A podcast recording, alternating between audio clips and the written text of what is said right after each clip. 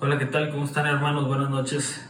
Eh, el día de hoy terminaremos con el libro de Eclesiastés. La semana pasada vimos lo que era el capítulo es del 6 al 12 y el día de hoy pues, terminamos esta semana viendo del, del 7 al 12. Va a ser de una manera mucho más rápida que la semana pasada. Vamos a, a considerar un poquito algunas verdades que aparecen en cada uno de los capítulos del 7 al 12. Eh, es, es, es, complejo Eclesiastes, o sea, no, no empieza a parecer un poquito repetitivo, profundiza en algunos cuantos temas, en esta parte empieza a dar algunos, eh, algunos proverbios o empieza a enfatizar un poquito más algunos conceptos parecidos, eh, pero hay, hay, ciertas verdades que yo creo que Dios quiere alumbrarnos a, nos, a nuestras vidas y hablarnos y y, y, considerar esta exposición de, Salomón acerca de, qué sentido tiene la vida, acerca de, esta investigación que él hizo y, y, con la misma premisa, que la vida es vana, la vida es como un vapor que, que se esfuma, es una neblina, es sin sentido si lo vemos debajo del sol. Debajo del sol no hay nada que tenga sentido, no hay trabajo, placer, compañía, propósito, eh, cantidad de dinero o, cualquier clase de, de, cosa material o placer que pueda darle sentido a nuestra vida.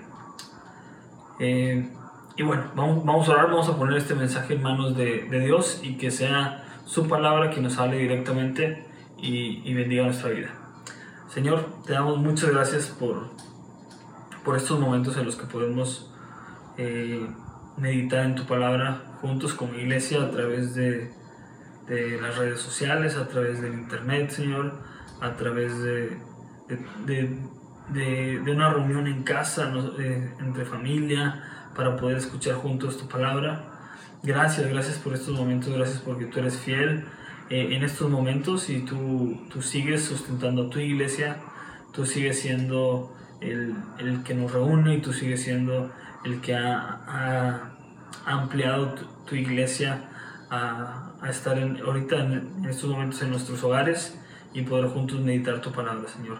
Habla a cada una de las familias que escuchan el día de hoy tu mensaje, Señor. Abre sus corazones, abre sus vidas, Señor. Y, y habla también a, a los padres de, de familia y, y, que pueda estas, estas verdades este, sembrarse en nuestro corazón para, para que, que puedan ser realidad, que podamos ver con tus ojos de, de eternidad, que es el sentido de la vida, que es lo que tú quieres hacernos entender y que tú puedas hablarnos a nuestras vidas. En el nombre de Cristo Jesús, amén.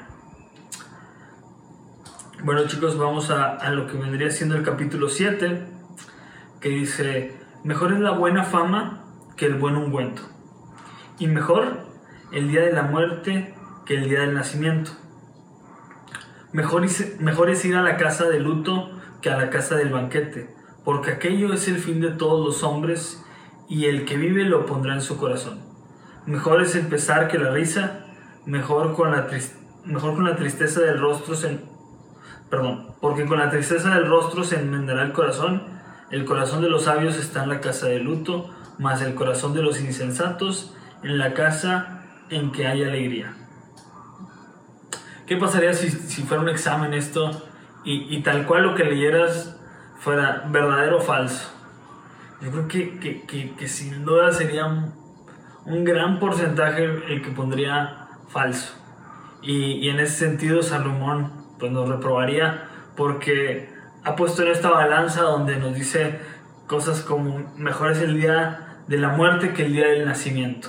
Mejor es ir a, en vez de ir, a una fiesta, mejor es ir a a un, a un funeral. Y, y, meditando un poquito en este, en este fragmento del capítulo, me, me venía al, al, al, recuerdo el día 14 de febrero del 2016. Fue un día que para mí parecía un domingo, para mí parecía de lo más tranquilo, me levanté temprano con la idea de ir a la iglesia y y, y, ese, y, ese, día por la mañana, un poquito antes de salir a la iglesia, en, aún vivía en casa de mis papás, eh, y ahí vivía mi abuelita. y mi abuelita, eh, pues mi papá fue, fue, a saludarla, fue por un café y regresó y mi abuelita ya fallecido. Entonces, eh, ¿por qué te platico esto? Porque el, el, pastor Lenin predicó este fragmento en el funeral de mi abuelita. Y, y no, no conocía a, a, mi abuelita, de hecho creo que tenía muy poco tiempo estando en Sevilla, Monterrey, y, y mi abuelita no se congregaba en Sevilla, Monterrey. Entonces no, era algo como que lo conocía, pero eh, con mucho amor y mucho cariño fue y, compartió un mensaje el día eh, que, le enterraron. Y eh, pues eso, fue un mensaje que creo que, que él, él, preguntando pudo, pudo percibir que había mucha gente que estaba ahí porque mi abuelita le había compartido el, el Evangelio, había mucha gente que, que, mis abue, que, mi, que el matrimonio de mis abuelitos se había bendecido mucho.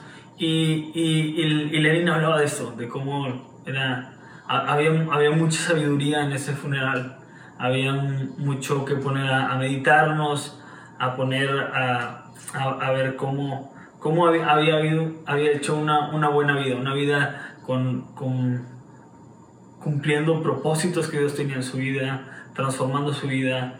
Eh, ellos, no siendo cristianos desde un principio, sino Dios los transformó, Dios los alcanzó y de ahí su vida cambió por completo.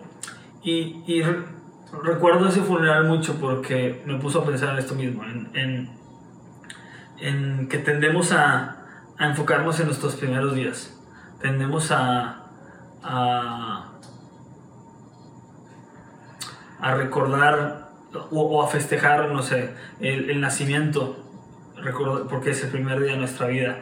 El, el, año nuevo es el primer día del año y más que, que, que aunque sí, como cristianos buscamos tener un momento de agradecimiento, en general la gran mayoría de la gente lo que busca es proponerse algo para un nuevo año y festejas el primer día y festejas tu boda porque es el primer día de tu matrimonio y, y, y todas estas cosas que son, son, son, buenas festejarlas y gracias a Dios que podemos festejarlas eh, pero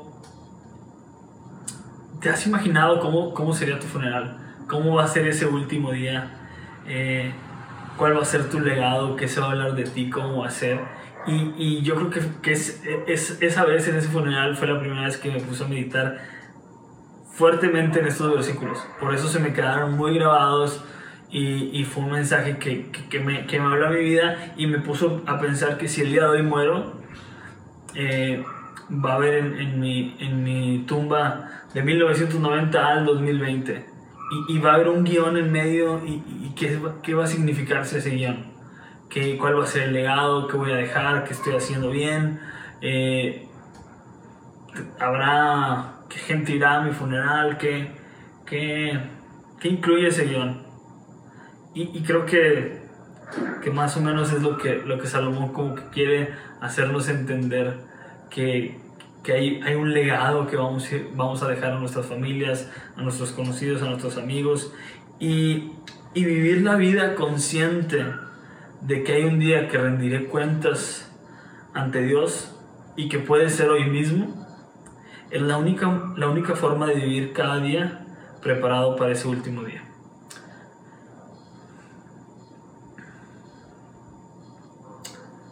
Versículo 10.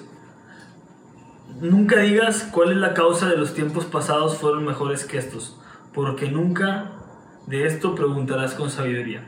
Entonces, eh, Salomón empieza a hablarnos esto que, que, que, veíamos del legado de nuestro último día, que lo meditemos, que pensemos, como un, to, todo, todo Eclesiastes ha venido hablándonos de, de, de, de, de este tiempo que nos persigue o esta cita que nos persigue, que es la muerte. Que él ve que buenos y malos a todos les llega la hora de la muerte. Y, y ya, ya, nos habló Salomón de, de esto, de, este ciclo de la vida en el que no hay cosas nuevas. Entonces, en el versículo 10, hablando, pasando el tema de la muerte, nos dice eh, que, que, tendemos eso, a, a, vivir añorando tiempos, a ser muy, muy románticos con el tiempo. Y eso nos afecta disfrutar eh, el momento que tenemos. Y nos dice, no es sabio, no es sabio que dejes de disfrutar lo que tengas por estar añorando tiempos pasados. Y, y, nosotros, aún como cristianos, somos muy así. Mira, te, leo una cita de, de, un comentarista, Wright, que dice, aún los cristianos a veces sobreestiman la iglesia primitiva, la reforma o los periodos de ayudamiento. Las personas sabias ciertamente aprenden del pasado, pero viven en el presente junto con todas sus oportunidades. Y no me malentiendas, a mí me encanta la historia de la iglesia, me encanta la reforma, eh, hay gente que, que, admiro mucho en, en, en, las biografías que he leído de ellos, pero, pero hay algo de cierto que no podemos seguir añorando en esos comentarios de gente que, que no, es que la iglesia primitiva era muy diferente a nosotros, porque te aseguro que toda esta gente que vivimos añorando en la reforma, en la iglesia primitiva, y que, y que en vez de aprenderle, como que se vuelve una crítica hacia el momento actual y vivimos eh, pensando que antes era mejor antes era mejor, yo creo que, que, que cualquier persona, si pudieras hablar con, con la iglesia primitiva o si pudieras hablar con la reforma, te diría que la oportunidad que tenemos nosotros de una libertad de reuniones, una libertad de culto, eh, tener una Biblia en nuestro teléfono al alcance, poder buscar capítulos y versículos en segundos, eh, son mejores estos tiempos. Toda, toda, toda, la, oportunidad que tenemos de poder estar reunidos a través de digitalmente, poder llevar el Evangelio, poder grabar un video y compartírselo a alguien, todo esto es, es, te es mucho mejor el tiempo. Pero en cambio hay gente que, que vive, que vive siendo poco sabio, dice Salomón, eh, añorando y románticamente siempre pensando para atrás, ya antes era mejor, ya antes era mejor, ya antes era mejor, y, y, y cuando, cuando andaba en mi primer amor, y, y todo era mejor, y, pierdes la oportunidad que Dios desea ahorita, en el presente, hacer algo en tu vida. Efesios 5, 15 al 17 dice, mirad pues con diligencia cómo andéis, no como necios, sino como sabios, aprovechando bien el tiempo porque los días son malos. Por tanto, no seáis insensatos, sino entendidos de cuál sea la voluntad del Señor. Entonces, en vez de ser necio, en vez de ser insensato y, estar añorando el pasado porque no entender cuál es la voluntad de Dios en el presente y qué es lo que Dios desea hacer el día de hoy en tu vida, eh, en medio de lo que sea que estés, que estés pasando.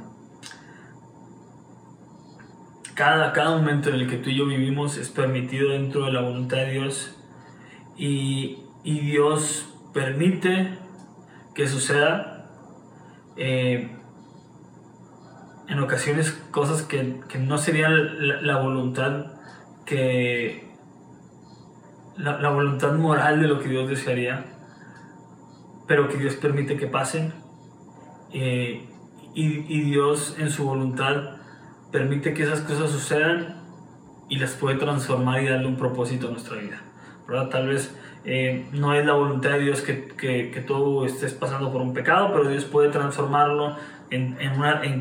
Eh, si tú te arrepientes, Dios puede transformarlo en que sea una experiencia que tú aprendas y en la que crezcas y tu fe se desarrolle o usar eso para testimonio de, de, muchas otras personas o no solo un pecado, algo, algo, algo que, alguna tragedia que pues tal vez es ocasión de otra cosa, no sé, pueden ser muchas cosas, pero dentro de la voluntad y, y, en la soberanía de Dios, Dios ha decidido y ha permitido que así pase.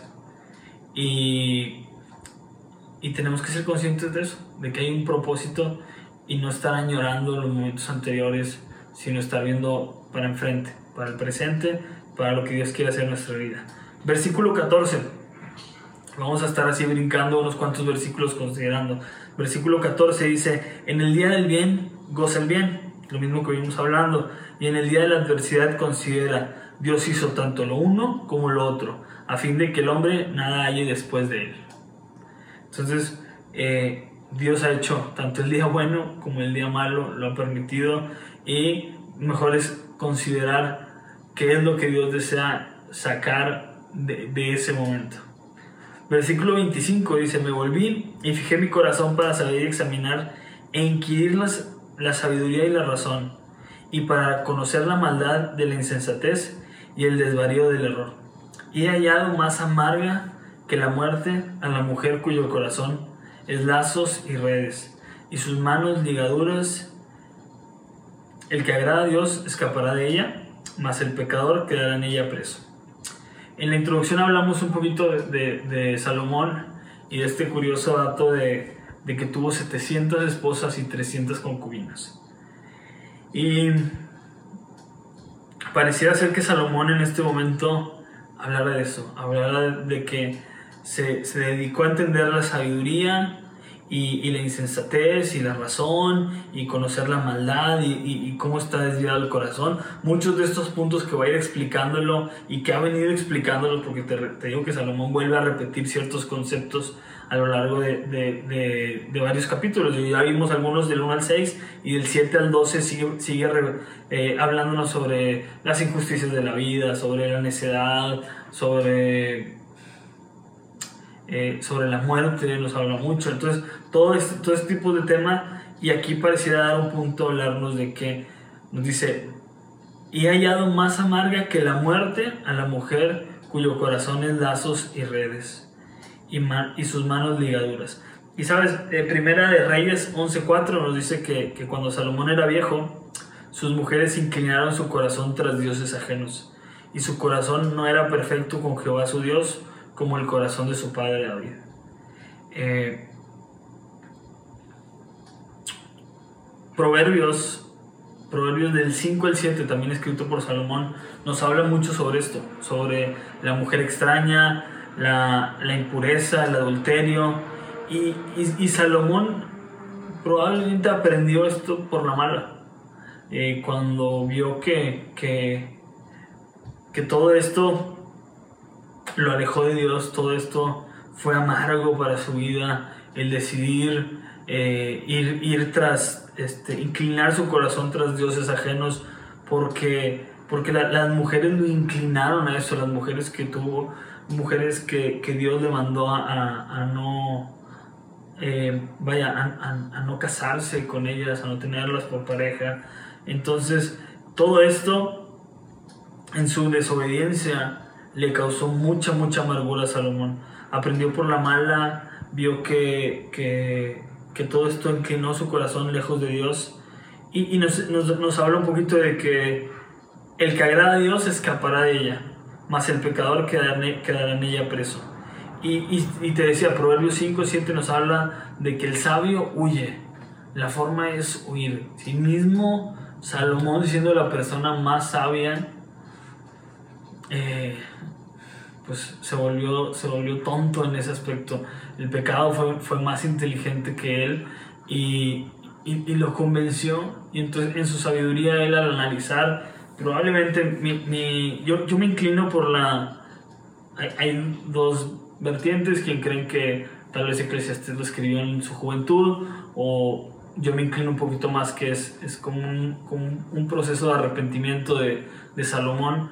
Y, y yo creo que, que, Salomón lo escribe eso, arrepentido al final de sus días, entendiendo cómo él no fue sabio y, y, no corrió. Y te digo que es como un mensaje a los jóvenes y más adelante vemos cómo le dedica parte de este libro a los jóvenes de que, que no, no, juguetees con el pecado, no juguetees con la impureza, sino huye, huye, el, si, si eres sabio vas a huir como, como José. José no se quedó a defender, José no se quedó a explicar, José lo que, dijo, lo que fue es huir. Yo, yo de aquí me voy y, y no, y no dejaré que, el pecado suceda.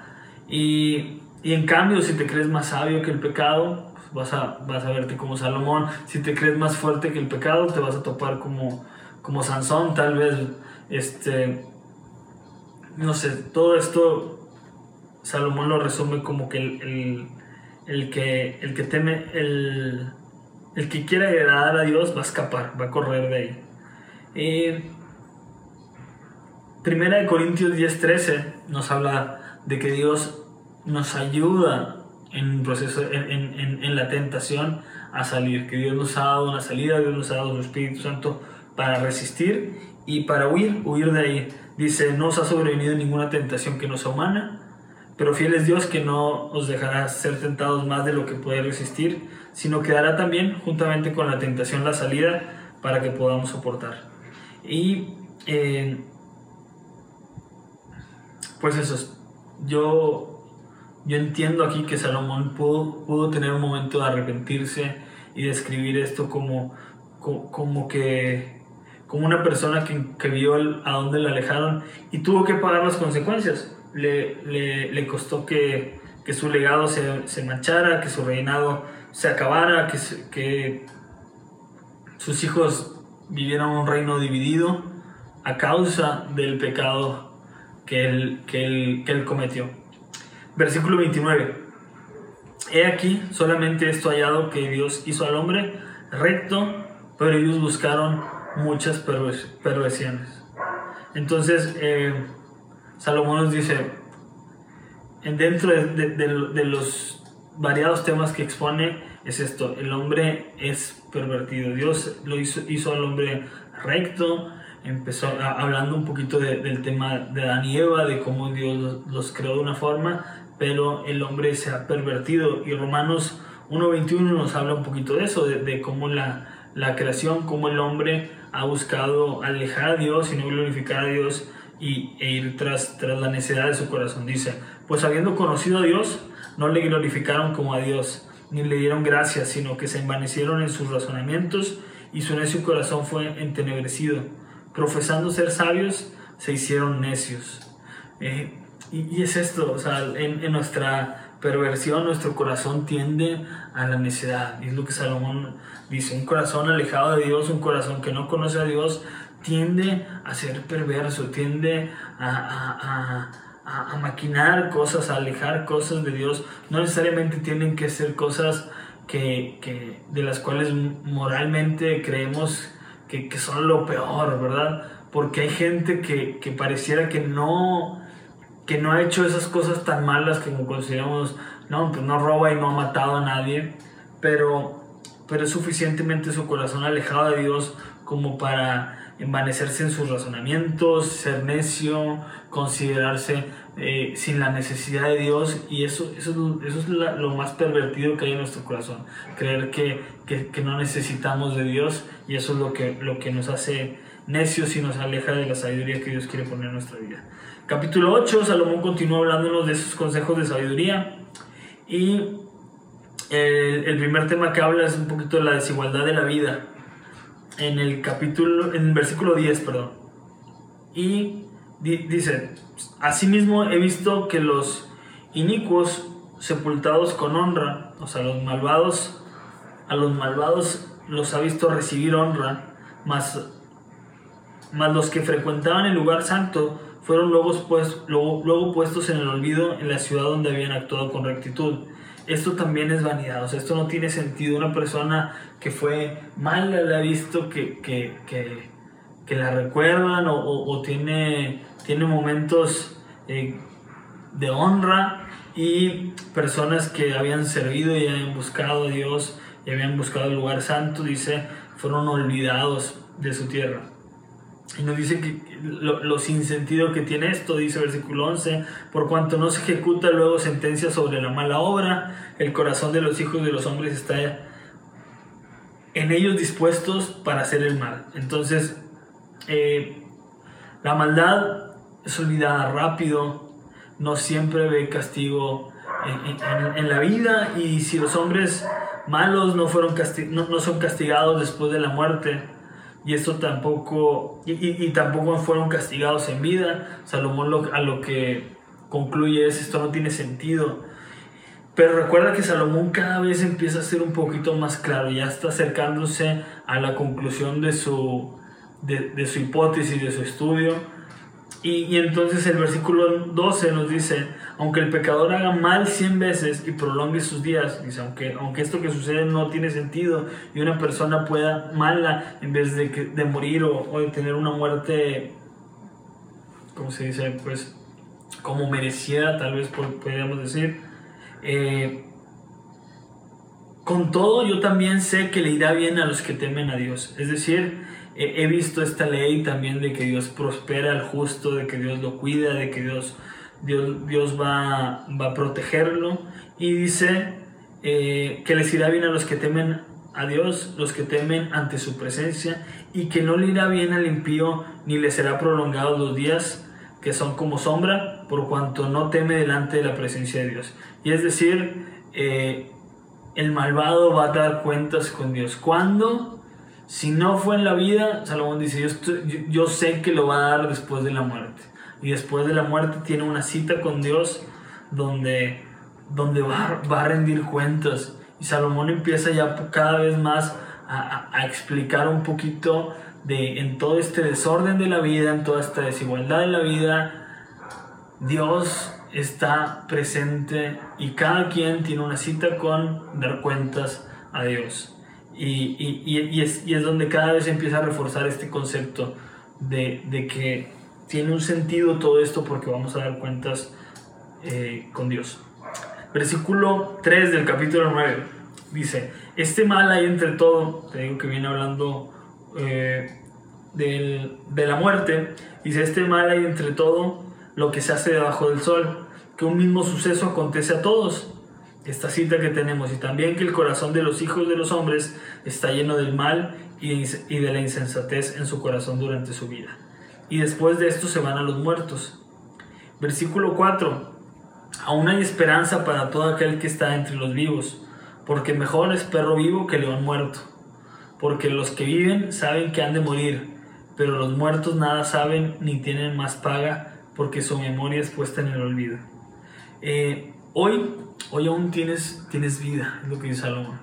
Es mejor perro vivo que león muerto. Hoy aún tienes vida y tienes esperanza. ¿Esperanza de qué? De, de, de encontrarte con Dios, de dejar de, de, postergar lo que Dios desea hacer en tu vida. Eh, hay esta tendencia a, a, a tener como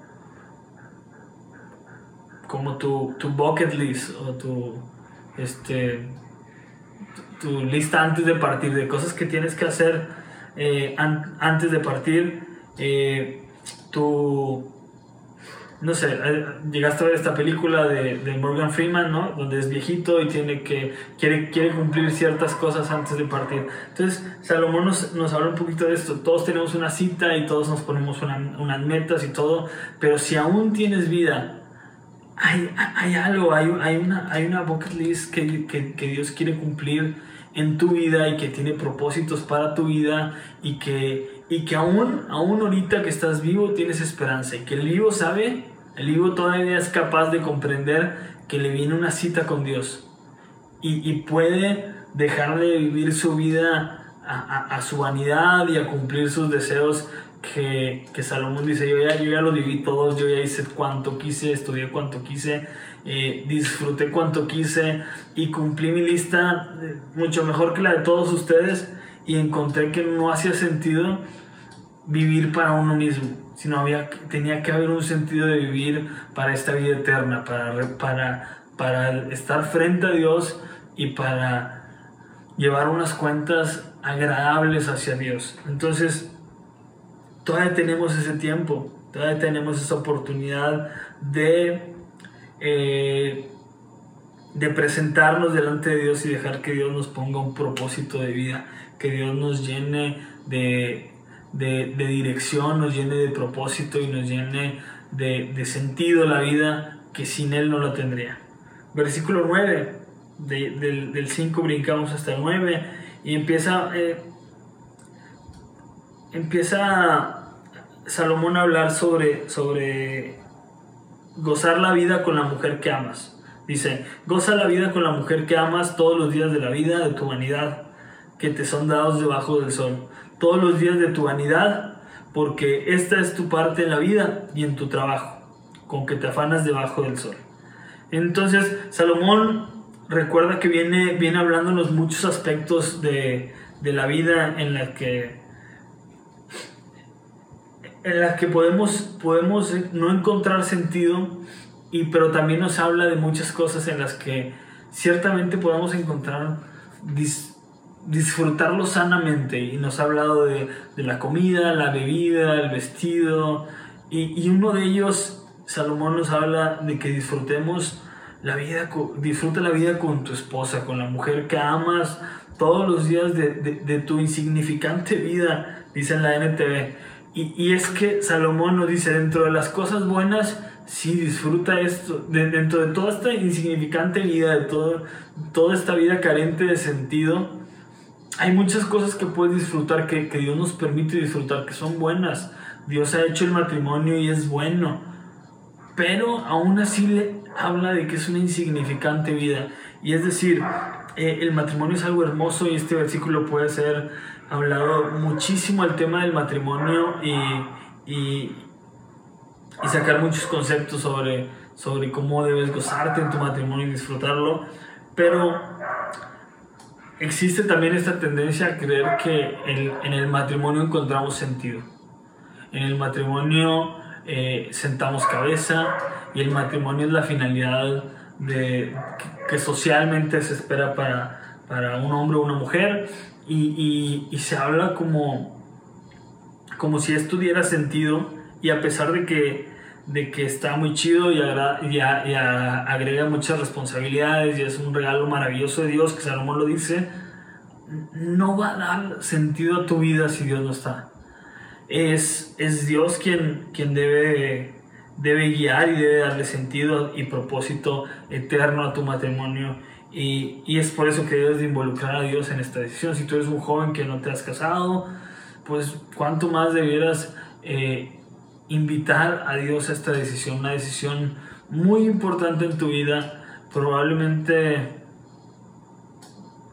la segunda decisión más importante en tu vida, la primera sería seguir a Cristo y, y, la segunda sería, ¿con quién vas a compartir tu vida aquí?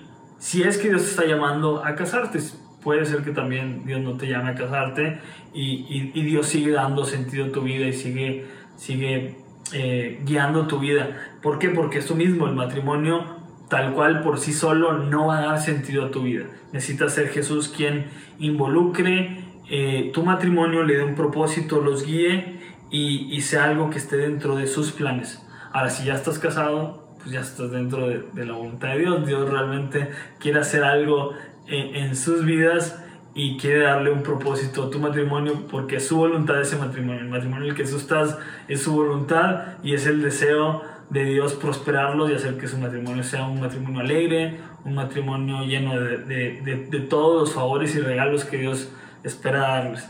Pero el sentido de tu vida lo tiene que dar Dios y el sentido de tu matrimonio Dios te lo tiene que dar. Y, bueno, después Salomón, nos pasamos hasta el capítulo 10. Eh, en algunos proverbios de Salomón eh, va, a explicar aquí algunos proverbios acerca de la necedad y la sabiduría. Versículo 1 nos dice, las moscas muertas hacen heder y dar mal olor al perfume del perfumista. Así una pequeña locura al que es estimado como sabio y honorable. La necedad tiene consecuencias, es el, primer concepto que quiere eh, decirnos en este capítulo Salomón. Por pequeña que sea, arruina las cosas. Ah, eh, hace ratito hablamos de un funeral y de, poder tener, terminarlo con una buena fama, una, un reconocimiento, un legado.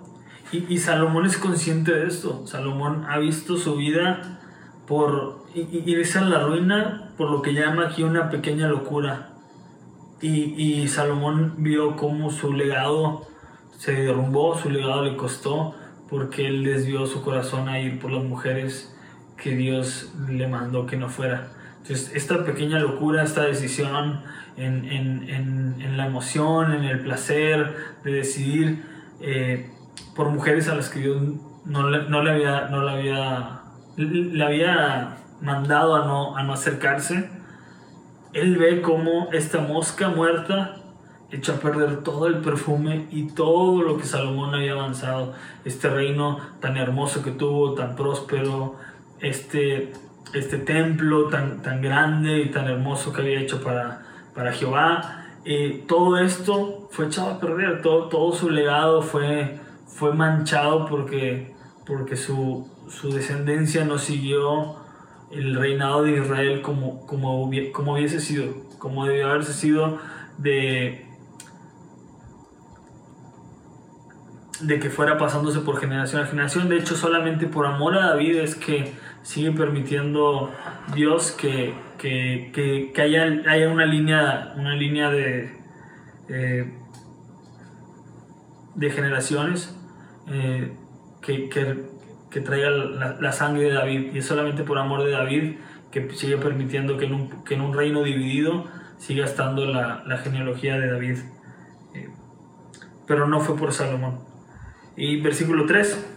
Y aún mientras va el necio por el camino, le falta cordura y va diciendo a todos que es necio.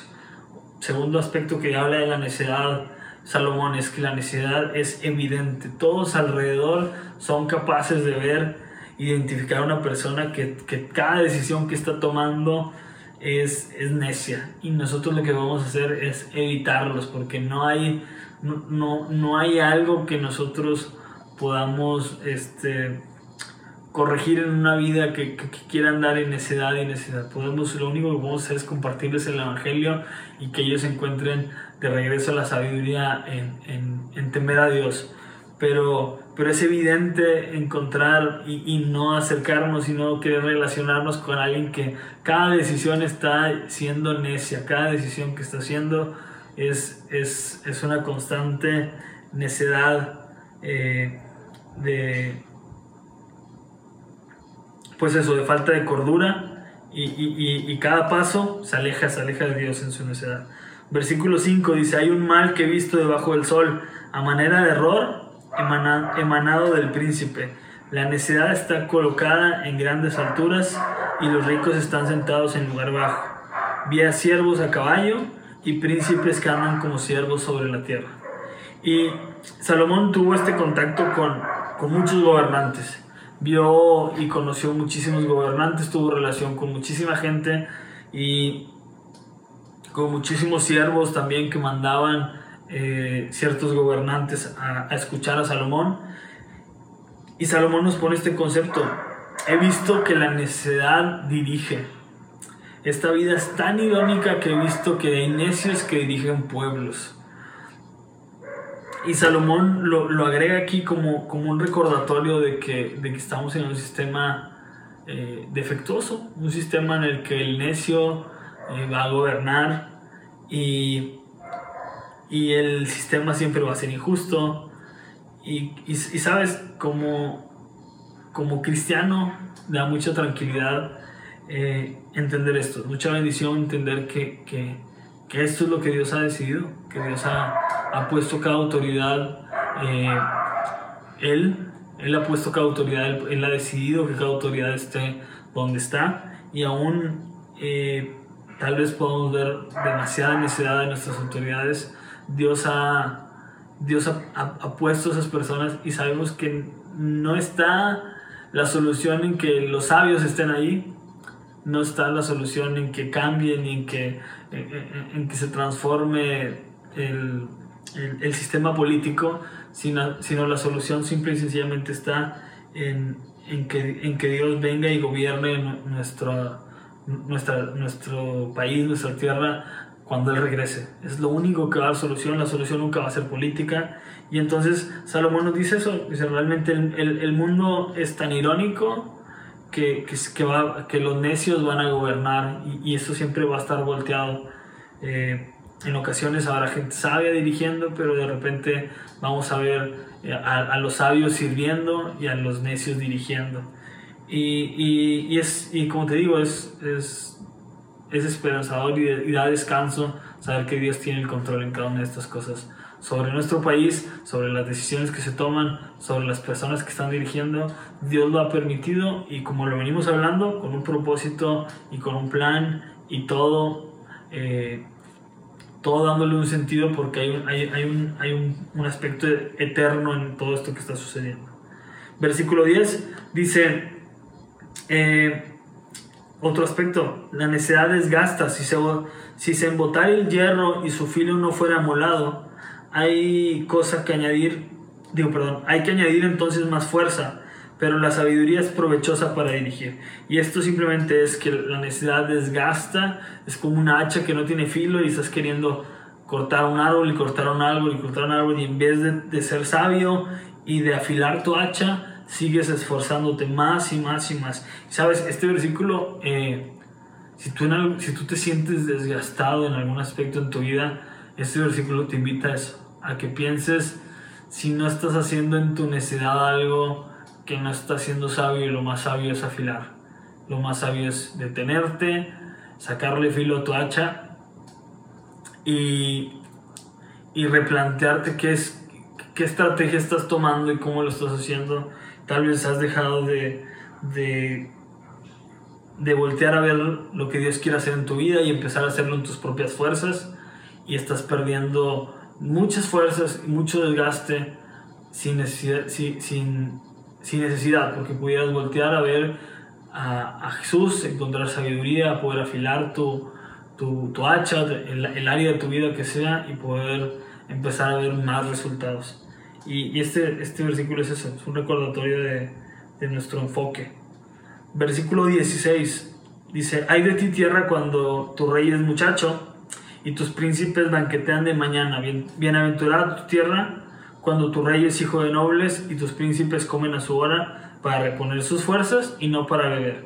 Entonces, eh, pues nos habla de, de, un poquito del tema otra vez político, como este, eh, pues hay de ti tierra, qué triste es para un país cuando, cuando alguien inmaduro, ah, cuando habla de, la, de un muchacho, habla de, de la necesidad ligada a la inmadurez y, y, lo, ilustra, lo ilustra como esto, como un muchacho parrandero.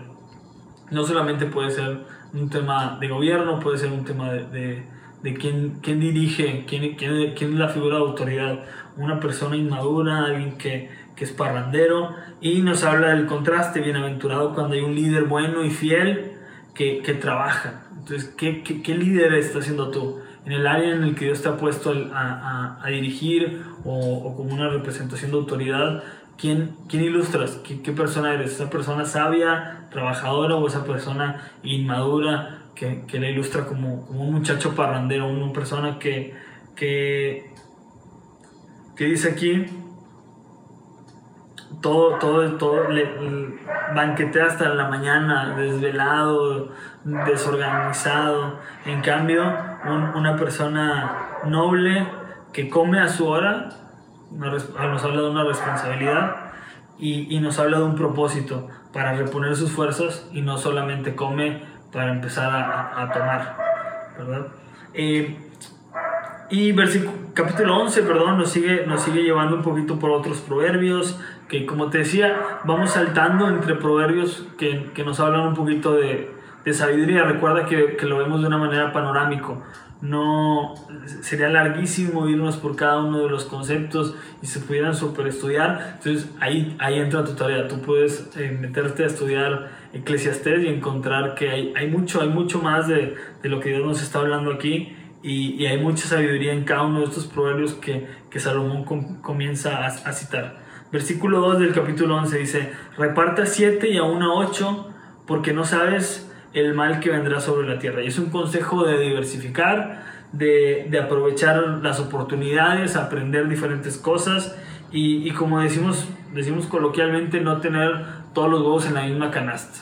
Entonces Salomón lo que dice es que eh, repartas, que, te diversifiques, que aprendas, que hagas, que, que aproveches toda esta oportunidad de la vida de aprender otras diferentes cosas y de estar activo en muchas cosas porque no sabes por donde Dios te, te, quiere bendecir y te quiere prosperar. Entonces, eh, e, e, esa oportunidad que Dios nos da de, de, tener talentos y de aprender cosas distintas, hay que aprovecharlo y, y, que, y que, Dios se glorifique en, en, cada una de las tantas cosas y el talento que Dios nos ha dado.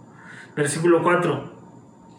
El que el viento observa no sembrará y el que mira las nubes no cegará y este es un, un sobreénfasis que, que tendemos a tener en las circunstancias. Nos habla de una persona que constantemente está volteando a ver las circunstancias en vez de ponerse a sembrar. Es, no, bueno, hoy es un día de mucho viento. Si me pongo a sembrar, las semillas se van a volar.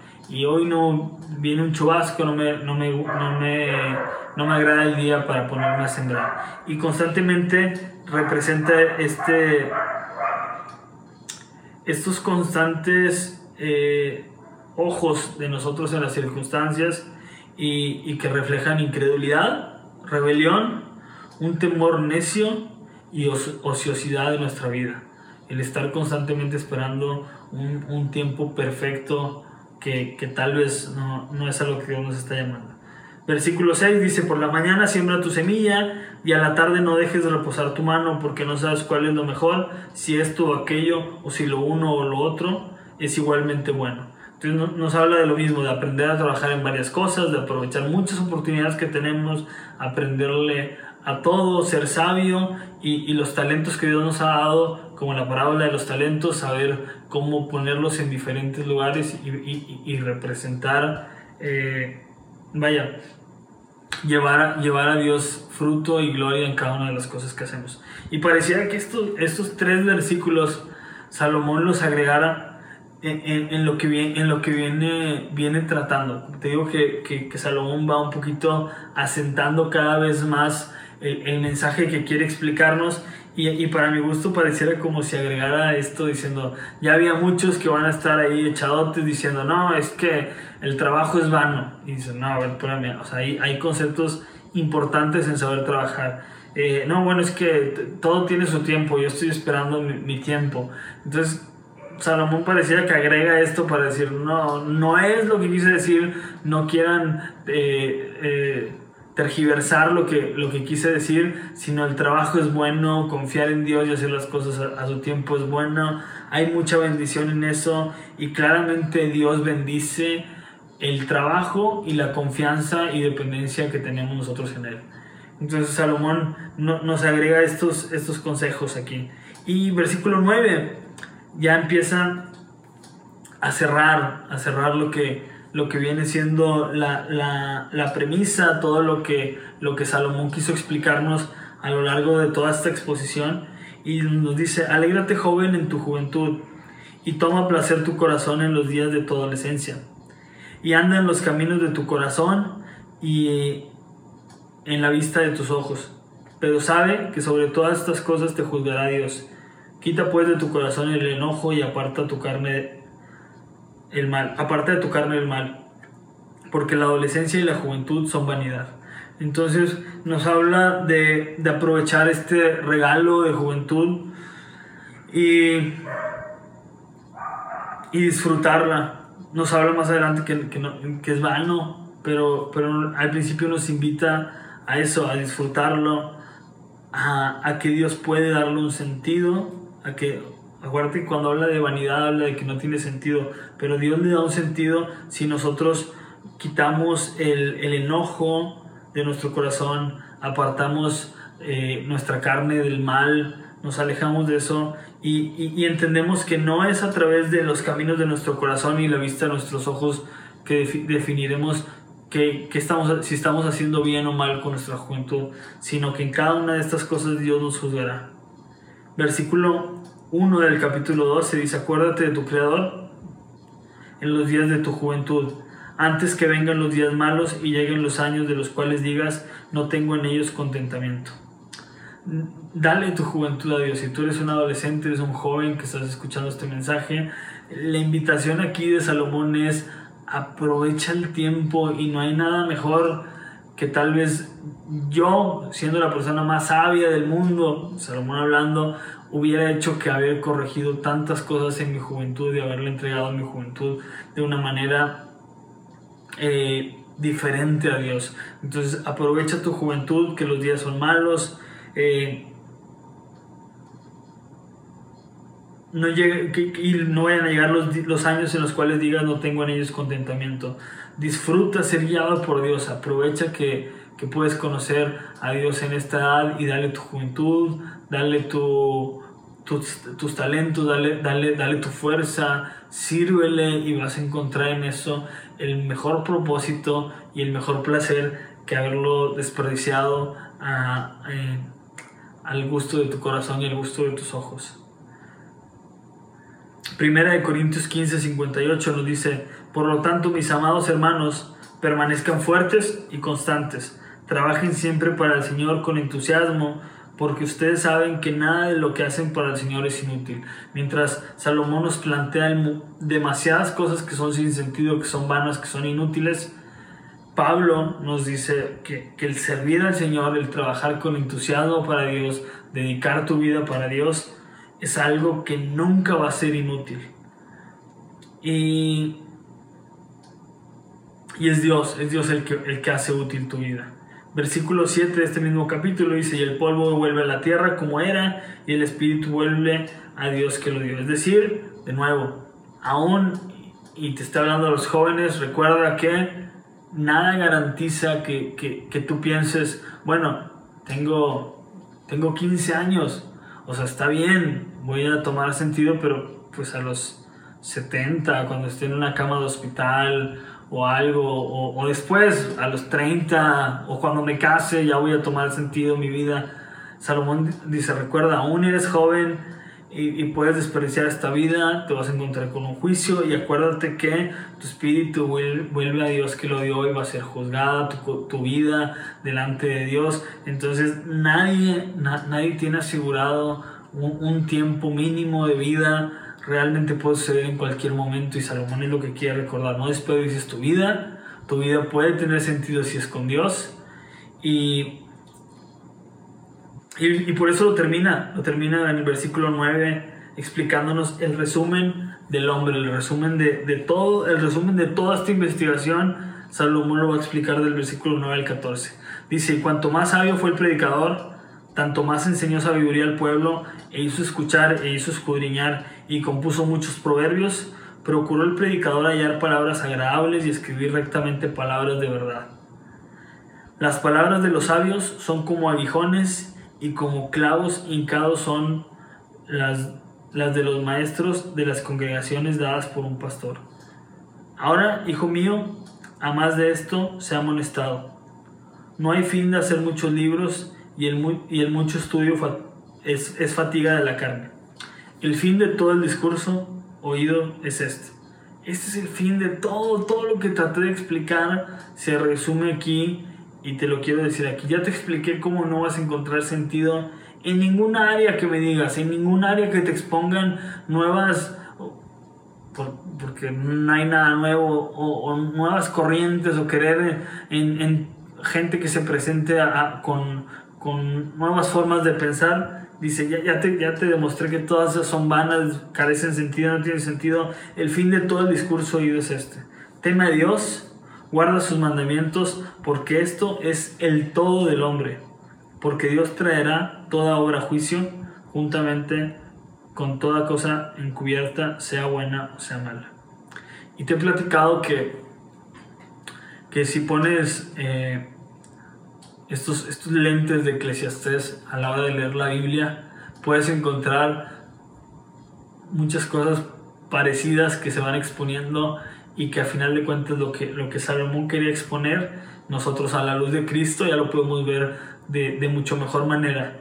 Y yo quisiera que, que, que, estos últimos versículos mejor comentarlos a través de, de cómo, cómo, Pablo lo explica en 2 de Corintios eh, 4 y capítulo 4 y capítulo 5, algunos versículos que, que, que, leeré, los voy a leer en, la, en la NTV y, con eso terminamos. Realmente es como, como Pablo te explicaría esto de, de, del, del, fin y del propósito que Dios tiene para nuestras vidas.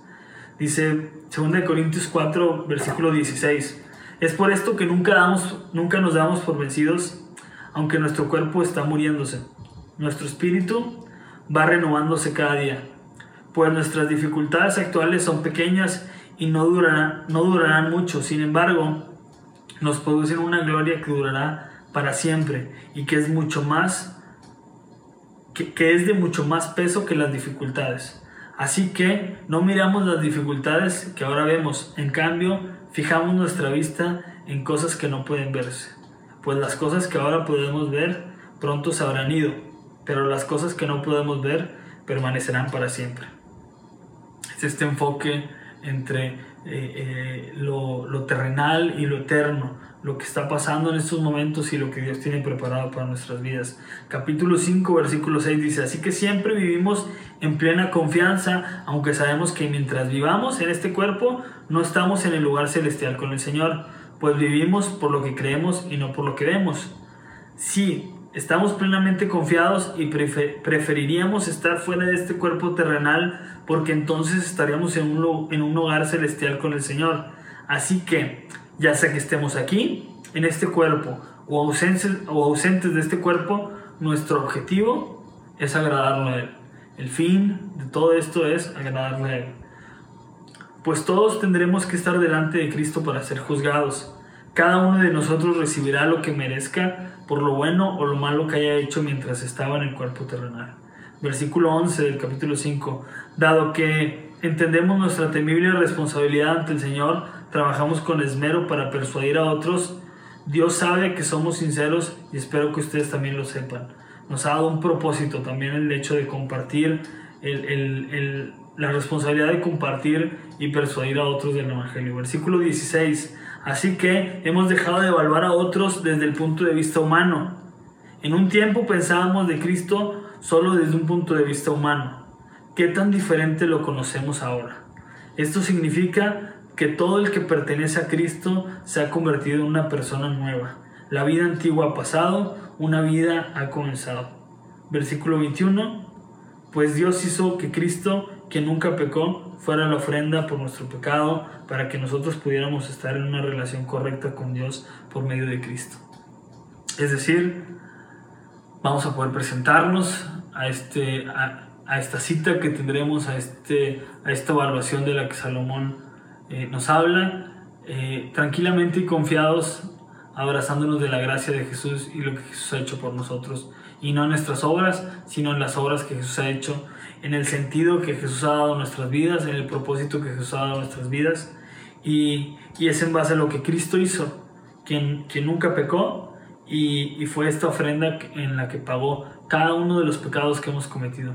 Entonces, eh, de esto, de esto habla Eclesiastés. Eh, ese es el mensaje que Eclesiastés tiene para ti, que, que tu vida puede carecer de sentido y va a carecer de sentido y puede intentar cualquier otra cosa si no es hasta que, que, que entiende que, que, el propósito de, de, tu vida es agradar a Dios, es temerle, es, es guardar tus, sus mandamientos, es, esto es el todo del hombre, dice Salomón.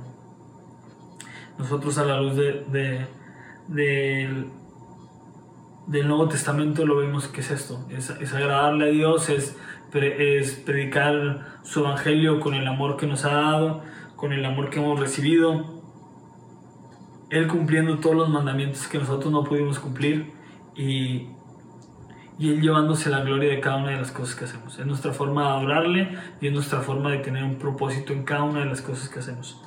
Y, y esto, te invito a que medites en eso, a, a que si tu vida en este momento tú sientes que carece de sentido, te acerques. Y te recuerdo, están nuestras redes sociales, puedes mandarnos un mensaje si te interesa platicar un poco más sobre este tema, si tú nunca has entregado tu vida al Señor y te gustaría eh, platicar más sobre este tema, pues estamos para servirte, están nuestras redes sociales, el teléfono, el WhatsApp, donde podemos platicar y podemos eh, servirte y, y, y, escucharte también y orar por ti. Y, y, bueno, vamos a, vamos a orar, vamos a poner este mensaje en manos de Dios y que siga impactando nuestras vidas, que que haya sido de provecho para cada una de nuestras vidas y, sea Dios hablándonos y que nos invite a evaluarnos sobre, sobre nuestro último día, sobre la sabiduría, sobre si estamos siendo necios, sobre si estamos cumpliendo el propósito de Dios con nuestra vida. Y, bueno, oremos. Señor, te damos muchas gracias por tu palabra. Te damos gracias por momentos en los que podemos eh, sincerarnos y a la luz de tu palabra examinarnos y, ver cómo estamos caminando y evaluar eh, si en algún momento hemos dejado de voltear nuestros ojos a, ti con esperanza y, la vista en lo eterno, Señor. Y si nos hemos desviado a, hacer tesoros en la tierra, Señor, cuando tú nos has llamado a hacer tesoros en el cielo, Señor. Entonces, ayúdanos, ayúdanos a, a entender este evangelio y apreciarlo como esta como, esta perla preciosa que, que es, Señor, y, y, por favor, ayúdanos a, a, estar más cerca de ti, a, a entregar nuestro, nuestras áreas que, que, estemos batallando, nuestras, nuestras áreas donde estemos eh, flaqueando y, y, que puedas tú transformarnos y que puedas tú renovarnos y que puedas ser en tu Espíritu Santo la, la fortaleza y el sustento que necesitemos para salir adelante y crecer en cada una de estas áreas. Gracias por eso, gracias por tu amor. En el nombre de Cristo Jesús. Amén.